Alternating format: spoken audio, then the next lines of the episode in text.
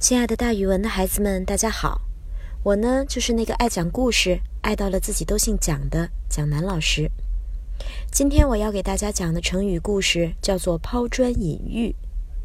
这个成语的意思是把砖扔出去，把玉给引回来。大家是不是会觉得这样做很划算呢？其实这个成语的意思是说自己用不成熟的意见或者作品，引出别人更好的意见或者更好的作品。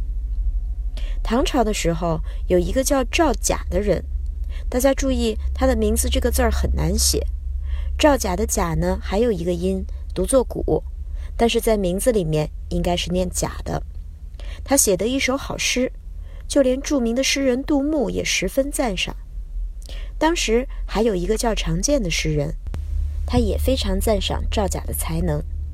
于是有一天，常建听说赵甲要去灵岩寺游览。就先跑到寺里边去，在墙壁上写了两句诗，希望能够引出赵甲的诗来。果然，赵甲看到墙上的诗句之后，觉得这个写诗的人很有才能，诗也写得非常的有灵气，于是便决定要跟他比一比。赵甲想了想，随手续了两句诗，添在了墙上原来的那两句诗之后，使它成为了一首完整的诗。常见一看。自己的两句诗引出了诗人赵甲的两句诗，他非常的得意。他觉得自己的这种行为就是把砖一样的自己的诗扔出去，把玉一样的赵甲的诗给引回来了。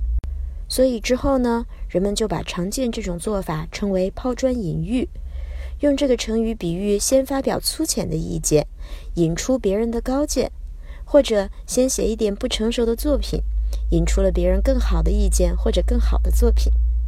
好了，孩子们，你们的学习之中有没有抛砖引玉的时候呢？如果有的话，可以告诉蒋老师哦。咱们明天见。